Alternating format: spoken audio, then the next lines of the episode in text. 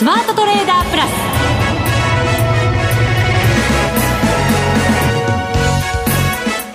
全国のリスナーの皆さんこんにちは。内田まさです。この時間はザ・スマートトレーダープラスをお送りしていきます。この方をご紹介しましょう。国際テクニカルアナリスト福永博之さんです。こんにちは。よろしくお願いします。よろしくお願いします日経平均株価267円高2万8300円台で大引けということになりました。はい。えーまあ、若干伸び悩んだというとまたあのあれかもしれませんけども。重箱の隅をつつくとか。ね今日は窓を開けてですね一気にこう、まあ、2万8300円台乗せて始まりまして、はい、一時500円台乗せる場面もありましたから、うん、502円29銭というのが高値でしたね、はい、まあ、400円近くね上げ幅広げる場面もあったので、まあ、9時台前半ですからね高値つけたのね、ね、だったら伸び悩んだでダメですかね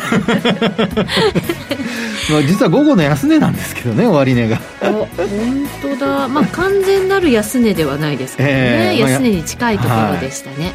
そうなんですよ、はい、まああのー、ただですね、まあ、こんなふうにこう上がってきた時に、うん、えー、まあ、いつものこの番組としてはですよいくぞとか言わないわけですよ。慎重に慎重に。慎重に慎重に。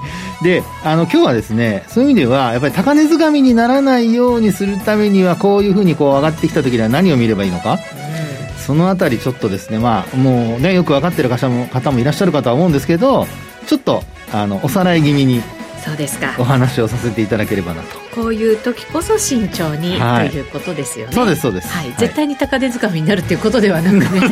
違います、違います。そうですよ、ね、高値掴みにならないように、避けるようにということでございます。はい、わ、かりました。この後のコーナーでたっぷり伺います。えー、この番組を盛り上げていただくのはリスナーの皆様です。プラスになるトレーダーになるために必要なテクニック心構えなどを今日も身につけましょう。どうぞ最後まで番組にお付き合いください。この番組はマネックス証券の提供でお送りします。スマートトレーダー計画。よーいドン。それではまずは株式市場の分析からしていただきましょう。日経平均大引けは28,383円飛び9銭、267円35銭高。今日の高値、先ほどもお伝えしましたが、9時16分に28,502円29銭という高値をつけまして、15時ちょうどに今日の安値、28,363円66銭をつけています。はい。えー、まあ日経平均株価に関してはですね、もう本当にあの、28,500円、ようやくですよね。はい。はい。まあ、こちらはですね、仮にこう28,500円乗せて終えてたとすると、えー、9月の13日以来ということで、うん、まあその時が終値が28,614円なんですよね。はい。えー、で、まあ水準的にはその、9月のですね、13日以来の水準ということなので、まあ、株価的には相当、まあ、戻ってきたなというのが、まあ、今の、あの、皆さんの、まあ、感想というかね、えーえー、見てらっしゃる、こう、実感だと思うんですけど。そうですね。日経平均今日で3日続伸、トピックスに関しては今日で5日続伸。そうなんです。はい。はい、で、そのトピックスなんですけど、ええ、もうあの、トピックスはですね、は、あの、日経平均が9月ようやく抜いたんですが、ただ9月の次に8月の高値があるんですけど、うん、そのトピックスに関しましては今日も8月の高値も上回っちゃってるんですよね。本当そうですね。はい。で、えー、終値ベースでは今日も2000ポイント乗せて終えたということで。2018.80ポイントで。そうです。1月5日の年初来高値に結構近づいて。そうです、そうです、そうです。本当に。ね。で、あの、2000ポイント乗せて終えたのが最後いつかというと、1月の13日以来なんですよね。ああ、なるほど。はい。その翌営業日から、まあ、2000ポイント割り込んだというところなんですけど、まあ、ようやく日経平均株価の方に加えてというか、まあ、日経平均株価を追い越す形で、まあ、トピックスの方が、まあ、そこまで戻ってきたというところになりました。1年近く。1年。かかったわけですね。はい。まあ、あの、ですので、えー、今年、トピックスに関しては、まあ、あの、日銀がね、ETF 買いをもうずっとやめてはいるんですよね。もうあの、まあ、何日でしたかね？ちょっとごめんなさい。あの、ど、あの、正確にちょっとお伝えできないんですけど、まあ、いずれにしても数ヶ月もうやってませんので、まあ、そういった中で株価の方がしっかり戻ってきているというところからしますと、ええー、まあよく、まあ先週もその、ちらっとこう、まあ、えー、日経平均とトピックスの最低取引みたいなことをお話したかと思うんですけど、はい、実際今はやはり、あの、いわゆるそのバリュー株物色っていうんでしょうかね。うんあの、PR の低い、まあ、決算発表終わりましたので、まあ、そういうところで見ますと、やっぱり予想 PR の低い銘柄をですね、物色する動きというのが、まあ、結構、まあ、指数を押し上げていると。うん、まあ、特にトピックスですね。はい、でそれに加えて、まあ、最近の話題で言いますと、あの、えー、ウォーレン・バフェットさん率いるバークシャー・ハサウェイがですね、うん、あの、商社株を買い増ししたとか、はい、えー、まあ、そういったこともあって、あの、まあ、そうですね、えー、バリュー株でなおかつ、あの、大型、時価総額が大きなセクターが、まあ、買われたということから、まあ、その辺もやっぱり、トピックス押し上げ要因になっていると。それに加えて、今度は海運株だとかですね、えー、景気後退懸念というのが、まあ、実際にはどうなるかもちろん分かりませんけど、えー、まあ、少し、こう、後退して、えー、景気後退懸念が和らいでいるといった方がいいんですかね。はい。えー、という形で、えー、株価の方はですね、そうしたバリュー株が買われるという、そういう展開になっているというところですね。うん、そうですね。はい。で、あと、昨日の、まあ、あまあ、日本時間あ、そうですね、昨日の夜ですかね、あのー、FOMC の議事要旨が、発表されて。はい、発表されて。はい。で、そこでもですね、ちょっと利上げの、まあ、あピークアウトっていうんでしょうか、利上げ幅を縮小するというようなことが、えー、参加した理事の方から、まあ、多くの理事がそれを支持するというようなですね、うん、まあ、そういう、こう、内容も伝わってきまして、まあ、今日は、そういう意味ですと、ね、本当に、あの、昨日がお休みでなければ、で、また、あの、今晩アメリカがお休みでなければ、もうちょっと買う人はいたのではないかなと思うんですけど。なるほど。タイミングがちょっと悪かったと。うん。で、まあ弱い時は逆に休みがあった方が良かったりすることもありますけど、まあ強い時は本当はもうちょっとね、あの、できればまあ28,500円に乗せて終えて欲しかったと言われ、思われている方もいらっしゃるかもしれないですけども、まあ、あそういった、あこうちょっと外部環境、あるいはスケジュールもあって、少しやっぱり利益確定売りに押されたのではないかなというところですかね。今お話にあったその FOMC の議事要旨から今後の利上げ幅、まあ縮小していって、はい、ピックアウトもちょっとこうね、近くなってきてるのかなっていうのが確認されたっていうのは、でも株式市場にとっては結構今後もまあ底堅さにつながっていく要因にはなってくれるんじゃないんですか？そうですね。あのー、えー、そう。まあ実際にですね、そのマーケットの受け取り方昨日ね、私、もうちょっと上がるかなと思ったんですけど、その議事要旨が伝わってから。うん、というのは、まあ、あの、後半でお話しますけど、やっぱりドルが大きく下落したじゃないですか。はい、で、アメリカの長期金利ももっと下落してるんですよね。そうですね。ええー、ですから、株価はもっと上がってもいいのかなと思ったんですけど、うん、意外とやっぱりそのピークアウトは先に織り込んでるというパターンになっちゃってるのか。ですから、まあ、今年9月の安値、9月末の安値から株価、ニューヨークダウンの戻りっていうのはもうずっと続いてるわけですよね。はい。ですので、まあ、そのあたりが、あもう反応がちょっと鈍かったのかなというようなですね、えー、感じも、あの、しなくはないなというところでありますね。でもダウなんかもやっぱり年初の高値狙うようなね、はい、動きに少しずつなってきてるんじゃないかなっていう水準的には。そうですね。ねで、ダウに関しては、今、内田さんの話にあったように、こう、戻りはね、強いんですけど、はい、まだちょっとあの、まあ、ナスダックと S&P500 の戻りが鈍いということで。ようやく8月ぐらいの水準に戻ってきましたかね。そうですね。ただね、本当高値から安値の値幅の何パーセント戻したかというと、ええもう全然戻ってないんですよ。あ、そうですか。はい。あの、ちなみにですね、えっと、S&P500 は、うんえっ、と、高値がこと、えっ、と、昨年12月ですね。で、今年の安値、これ10月なんですけど、はい、先月ですね。まあ、そこからの、あの、高値安値の戻しで言うと、38.2%しか戻してないんですよ。38.2。はい。はい。あと、ナスダックに関してはもっと低くて、はい。23.6%届いてません。はあ。で、一番強いのがやっぱりニューヨークダウで、まあ、ダウがやっぱり引っ張る形だったということなんですけど、こちらはですね、もうなんと61.8%戻しを達成しております。うん、で、ちなみに、えー、今日、あの、トピックスが8月の高値を抜いたというお話で、1月のね、あの、12日頃まで遡ったっていう話をしましたけど、はい、えっと、そうですね、ダウに関しては、その8月の高値にまだ終値ベースでは届いておりません。取引時間中の高値に。もうちょっとですね。そうですね。ですから、さっきちらっと言いましたけど、やっぱり今晩、株式市場取引やってくれると ね、勢いが続いたんじゃないかなとちょっと期待させるところではあるんですけどね。はい。はい。ということで、やっぱりダウが、まあ、引っ張ってるっていうところですかね。まあ、これが、まあ、あの、過去は S&P500 がしっかりこう、高値を引っ張っていくっていう流れだったんですけど、まあ、安値をつけに行ったのが、やっぱり、あの、終値ベースでこう、指数は見てるんですけど、ダウは30日、9月の30日ですね。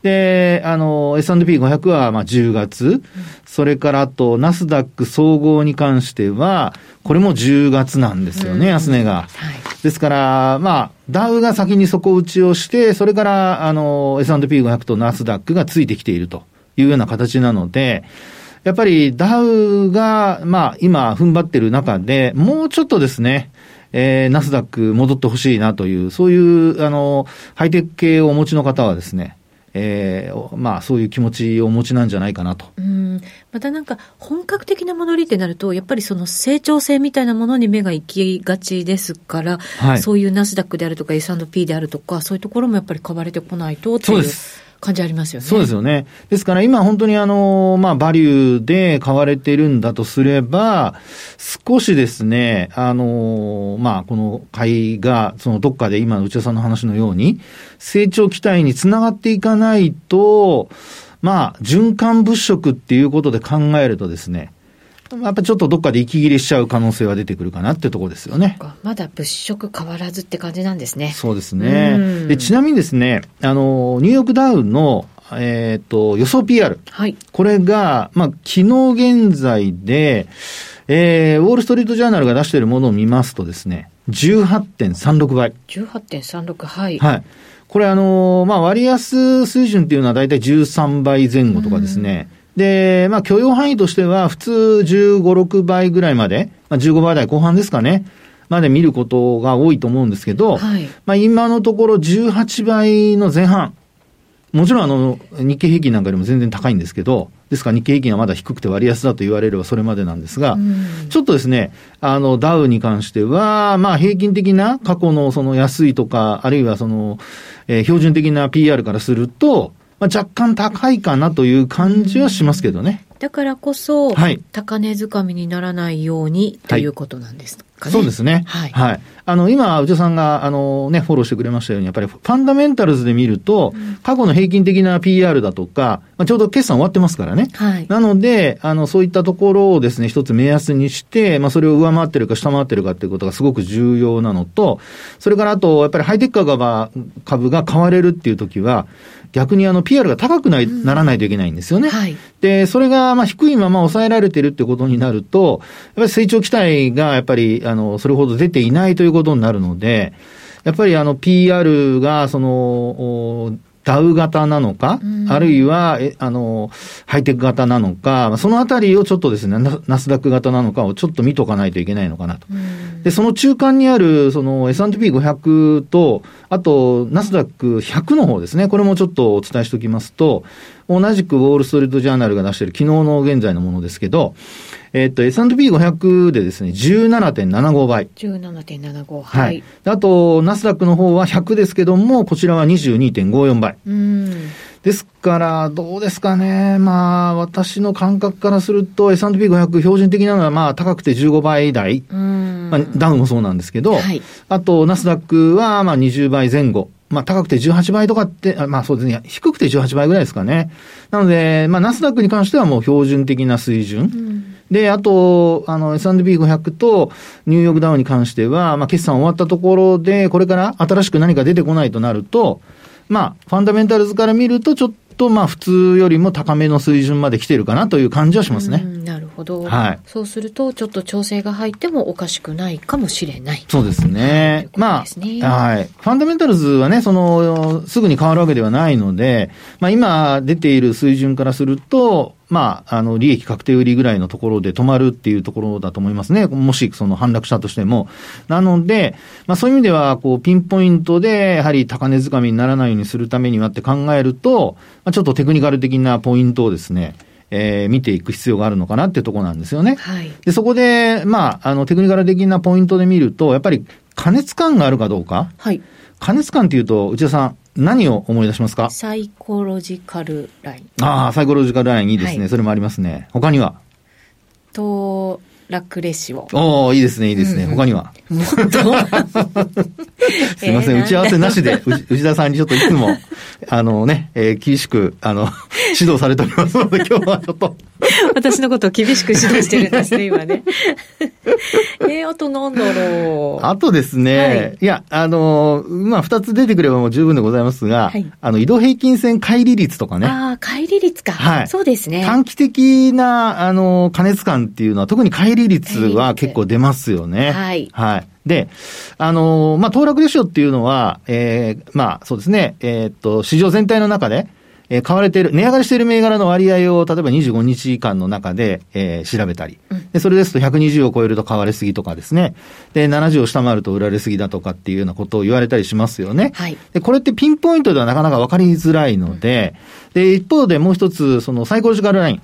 これはあの過去12日間の中で上昇した日の割合を示しているものですけど、まあこれに関しても、あの、上昇トレンドがずっと続いているときには、まあ、あの、特に新興市場の銘柄には、あまりこう、あの、100に張り付いたりすることも、十何連投とかやっちゃうとですね、はい、えー、ありますので、まあもちろんあの、えー、そうですね、騰落レシオよりは若干使いやすいかとは思いますけど、あの、そういったところのちょっと注意が必要と。うん、で、あの、今日、その、一番最後に内田さんにお話した、その、移動平均線乖離率なんですけど、はい、これはですね、あの、皆さん、大体25日移動平均線との乖離率をご覧になっていることが多いと思うんですが、私の場合は今回はちょっと超短期で、はい。はい。5日移動平均線との乖離率をちょっとご参考までにお話しておきたいなと。おそれをと短期で見るっていうのはどういう意味合いがあるんですか？あのですね、これはですね、先ほどもお伝えしましたように、例えばトピックスは1月、今年の1月以来の、あの、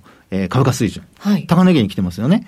で、あと、急上昇してるんですよね。昨日、今日と、あ、昨日というか、あの、一昨日ですね。はい。一昨日、えー、それからと、今日と、あの、2日間連続でまだ上げてるんですよね。そうですね。はい。ですから、あの、まあ、加速しているとスピードが。うん、なので、あの、5日線との乖離率を見るというのが、まあ、今日の一つのテーマなんですよね。はい。ですから、どんな時でも5日線を見ればいいというわけではなくて、まあ、今日お話している、繰り返しになりますけども、急上昇して、5日線の角度も急角度になってきて、で、あの、通常ですとね、ゆっくり上がるときには5日線って株価に追いついていくので、確かにそうですね。はい。上昇している間ずっと同じような乖離率がこう続くことがあるので、あんまり役に立たないんですよね。そうですよね。特になんか、10月の半ば以降ってなんとなくそ、ね、ずっと張り付いてる感じだったじゃないですか。はいはい、そうそうね、本当そうですよね。ええ、ですからね、あの、株価水準ずっと上がってるんですけど、まあ、今の内田さんの指摘はすごく、あの、良くてですね、えー、もし移動平均線乖離率ご覧になれる方は、10月に入ってからですね、移動平均線乖離率って、もう本当に100、まあごめんなさい、1.2%ぐらいのところでずっとね、上下動してるだけなんですよ。そうなんですよね。はい。あんまり離れずに。そうそうそうそう。つかず離れず。ね、はい、つかず離れず。なので、こういう時にはですね、あの、移動平均線乖離率を使って判断すると、まあ、あんまり、あの、まあ、売ったら今度上がるとかですね。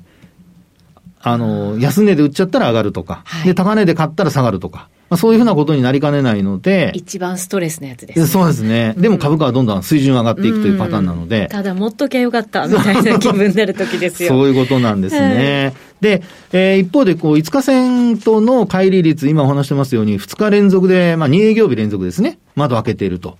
まあ、こういう時には多少はちょっと見ておいた方がいいのではないかっていうことなんですね。特にトピックスの方が離れてる感ありますね。ね、ありますよね。えー、で、これで見ていただくと、今日の終値ベースで見ると、えー、っと、5日移動平均線とトピックスの乖離率が1.75%。1.75、はい。はい。で、過去、これ統計上になりますけど、今年に入ってから、ずっと見てみると、だいたい2%超えるとですね、うんどこもやっぱ天井つけてるんですよ。あ、そうなんですね。はい、高値つけてるんですね。はい。で、まあ、要は、えー、今、その、さっきお話したの10月からの今の戻りのパターンで、えー、徐々に徐々にこう株価水準が上げ下げしながら切り上がっていくっていう時には、こういうのあんまり聞かないんですけど、実際に、えー、今日お話しているように、急上昇しているような時っていうのは、過去そのレンジの中でもやっぱりまだ動いてますから、1月の高値抜けてないわけですよね。はい。なので、えー、これでもし止まって、で、あと、あの、反落するような流れになってくると、まあ、少しですね、利益確定売りが、こう、一旦出てくることが考えられますので、トレンドが変わるとかいうわけじゃなくて、なので、まあ、いわゆるその高値掴みには警戒しましょうという、そういう、えー、発想につながっていくってことにはなりますね。あなるほど。はい、今年の高値抜けてきたらまた状況別なんでしょうけれどもね。そうですね。はい。はい、まあ、そういうようなことをちょっと考えつつ、日経平均も同様に2%前後でチェックしていただくといいかなと思います。はい、わかりました、はい、チェックしてみます。以上、ここまではスマートトレーダー計画、用意ドンでした。続いては、マネックス証券からのお知らせです。投資家の皆様、マネックス銘柄スカウターをご存知ですか？マネックス銘柄スカウターは、マネックス証券に口座をお持ちの方が無料でご利用いただける日本株銘柄分析ツールです。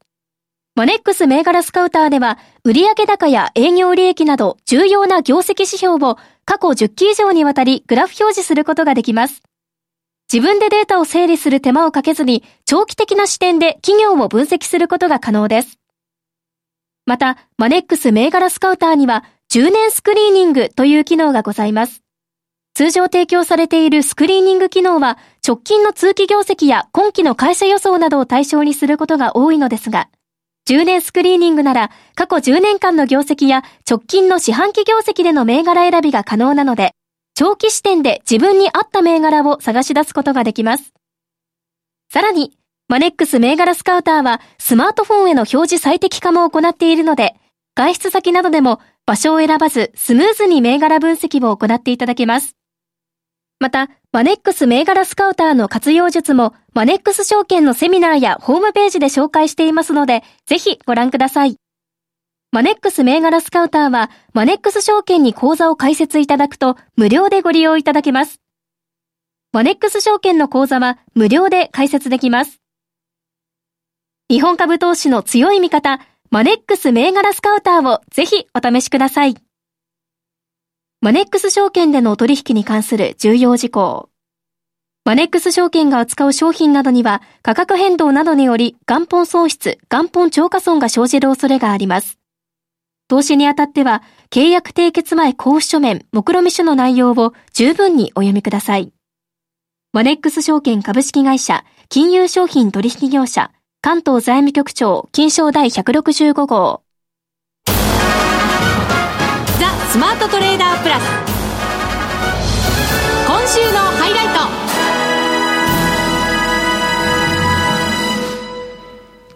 それではここからは為替の分析をしていただきましょう。現在ドル円は138円台、138円66銭から67銭あたりでの取引となっています。今日の安値圏での推移です。そうですね。はい。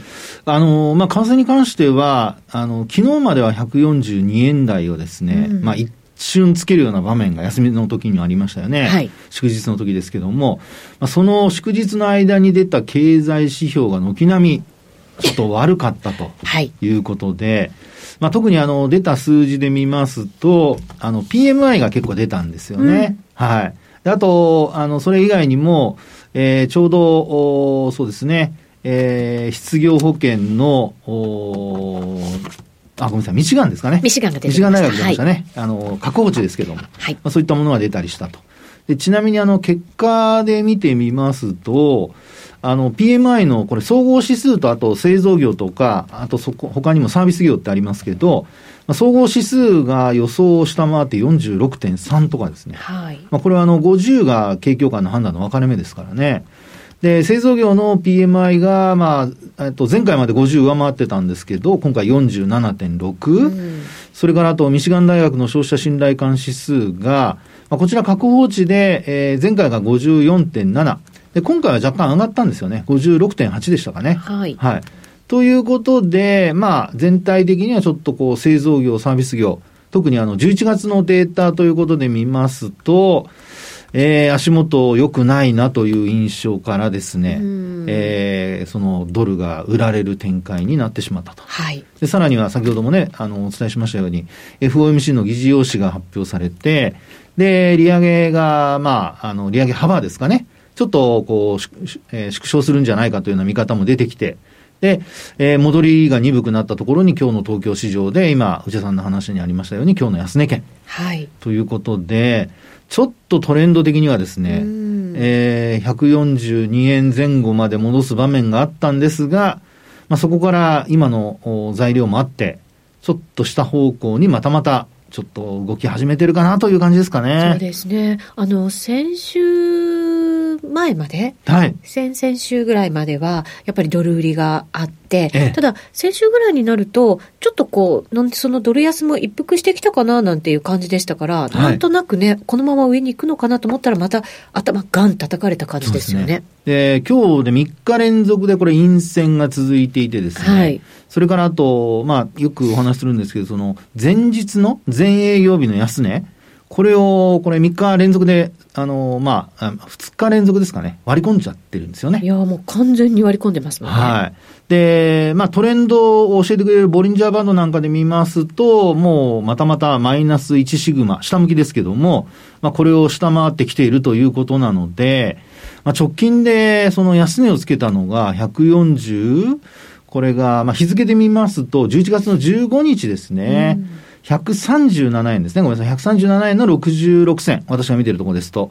そのあたりを下回ってくると、ちょっとびっくりするかもしれませんけど、135円前後まで落ちてしまう可能性はありますよね。はい、ちょうどなんとなく今ぐらいの水準下回っちゃうと、はい、下にずるずるっていく感じのチャートには見えますよね。そうですね。で、これ、あの、実はフィボナッチなんかで見ても、結構、あの、意味のある水準になってまして、ええ、というのが、あの、8月のドル円のですね、これ、あの、まあ、ドルの安値ですね。これが130円の38銭というのがあるんですよ。はい。これがあの、日付で見るとですね、8月の2日ですね、うん、取引時間中。あと、高値が、こちらがですね、もう皆さんご存知のように150円つけた、151円ですかね、つけた、はい、あの、10月の21日、この値幅の61.8%押しというのが、138円の62銭前後。今60銭台でしょ？そうです。今63銭、64銭ですから、ちょうどそこら辺ですよ。すね、はい。まあ、ですのでですね、まあ、これからあのヨーロッパタイムにこう、まあ、移行していくわけですよね。であと、今晩、あの、感謝祭でアメリカ市場は全市場お休みなので、はい、まあ、薄商いのところでドルを売るような動きが出てくるかどうか、そこが、まあ、ポイントでしょうかね。これ、日本とアメリカのもちろん、その金利差っていうのは縮まらないわけじゃないですか。そうですね。向こうが、あの、アメリカの金利が下がらない限りね。そうですよね。今上げませんからね、日本はね。そうなんですよね。はい、そうすると、じゃあ、どのあたりが本当に、その、なんて言うんだろう、適正な、適正なって言ったら本当に難しいことなんでしょうけど、はいええ、水準なのかなっていうのを考えちゃいますよね。そうですよね。えまあ、それはね、あの、結果的にマーケットで決まっていくもんだとは思うんですけど、うん、ただ、あの、あらかじめ、えー、そうしたその金利水準というのが、アメリカも景況感まだ本当はっきりわかりませんし、はい、で日本の場合にはもう今のところ、まあ明日東京特部の消費者物価指数の発表ありますけどね、取引開始前に。まあでもそれで金融政策が変わるとはちょっと思えませんし、はい、となると、やっぱり日々のその金利差をですね、材料に、えー、為替なんかは売り買いやっぱされるんじゃないかなと。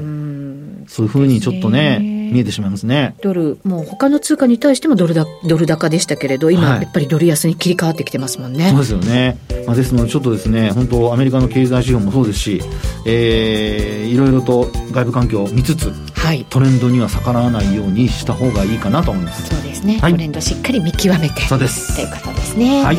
あっという間にお別れのお時間です。今日ここまでのお相手は、福永博之と内田まさでお送りしました。それでは皆さん、また来週この番組はマネックス証券の提供でお送りしました。